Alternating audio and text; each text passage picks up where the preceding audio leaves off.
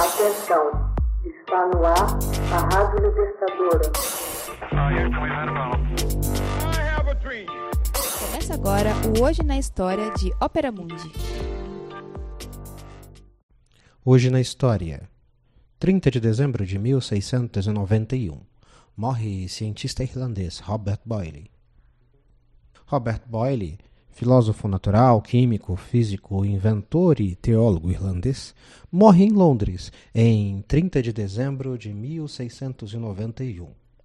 Como cientista, é conhecido pela formulação da Lei de Boyle, além de ser considerado como o primeiro químico moderno.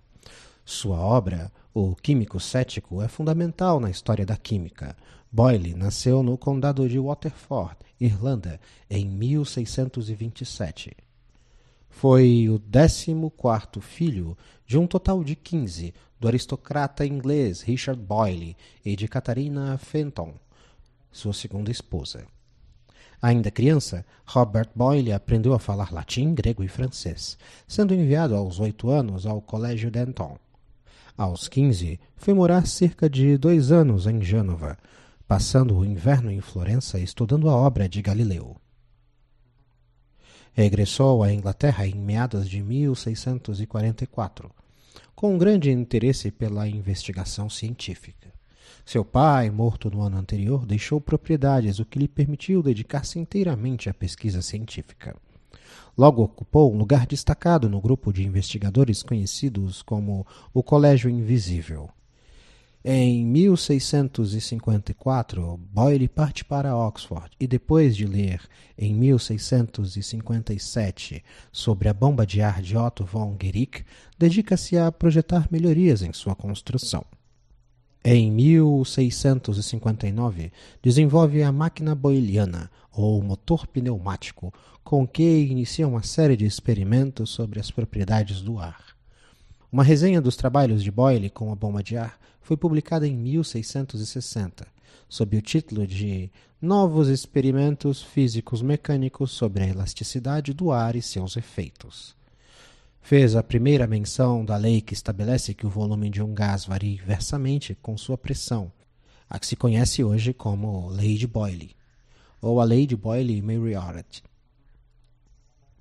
Em 1663, o Colégio Invisível se converteu na Royal Society de Londres para a melhoria de recursos naturais e conhecimento. A Carta de Constituição, otorgada por Carlos II, designou Boyle como um dos membros do Conselho. Boyle é autor de 24 possíveis inventos que incluíam o prolongamento da vida, a arte de voar, a luz perpétua, a fabricação de armaduras muito leves e extremamente duras, um barco capaz de navegar com todo tipo de vento e um navio que não afunda, além de uma maneira prática e exata de determinar longitudes, e drogas suficientemente poderosas para exaltar ou alterar a imaginação, despertar a memória, e outras funções, de maneira a mitigar a dor, adquirir sonho inocente sonhos inofensivos e etc. A lista é extraordinária porque, com exceção de alguns poucos, quase todos se tornaram realidade. Em 1689, sua saúde começa a debilitar-se, cessando suas comunicações com a Royal Society. Tornou público seu desejo de não receber convidados a não ser em ocasiões extraordinárias às terças e às sextas-feiras pela manhã e quartas e sábados à tarde. A saúde se agrava em 1691, vindo a falecer em 30 de dezembro daquele ano.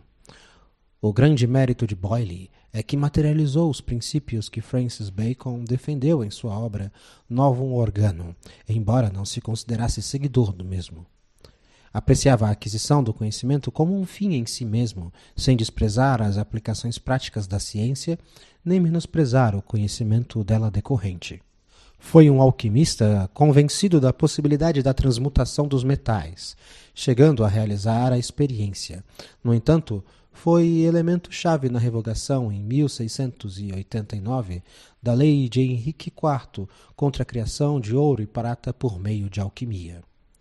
Realizou importantes contribuições no campo da física, como a lei de Boyle, o descobrimento do papel de ar na propagação do som, as investigações acerca da força expansiva no congelamento da água, acerca da densidade relativa, a refração em cristais, eletricidade, cor, hidrostática.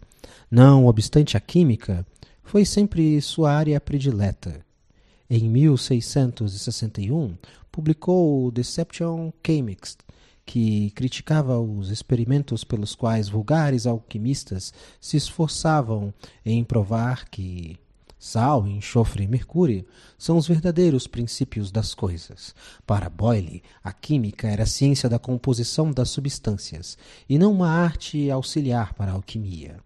Avançou para a visão moderna dos elementos como os constituintes dos corpos materiais e compreendeu a diferença entre misturas e os compostos, realizando progressos consideráveis na técnica para a determinação de seus componentes, um processo que batizou de análise. Realizou estudos acerca da composição e da respiração, descobrindo a intervenção do oxigênio, assim como experiências em fisiologia que costumavam ser contidas em virtudes da entre aspas, sensibilidade de sua natureza, fecha aspas, que o impedia de realizar dissecações anatômicas, especialmente em animais vivos. Além de ser um diligente filósofo da natureza, Boyle dedicou muito tempo à teologia cristã mostrando uma inclinação aos aspectos práticos e indiferença pelas polêmicas. Resultou disso a ordenação na crença de que seus textos sobre temas religiosos teriam um maior valor na medida em que fossem obra de um laico e não de um ministro a soldo da igreja. Como diretor da Companhia das Índias Orientais, gastou grandes somas nas missões evangelizadoras, contribuindo com sociedades missionárias e a tradução da Bíblia ou fragmentos em distintos idiomas. Sua magna obra, publicada um ano antes de morrer, O Cristão Virtuoso, seria mais tarde retomada por John Locke. Hoje na História. Texto original Max Altman. Narração José Igor. Edição Laila Emanuele. Você já fez uma assinatura solidária de Opera Mundi? Com 70 centavos por dia, você ajuda a imprensa independente e combativa. Acesse www.operamundi.com.br/apoio.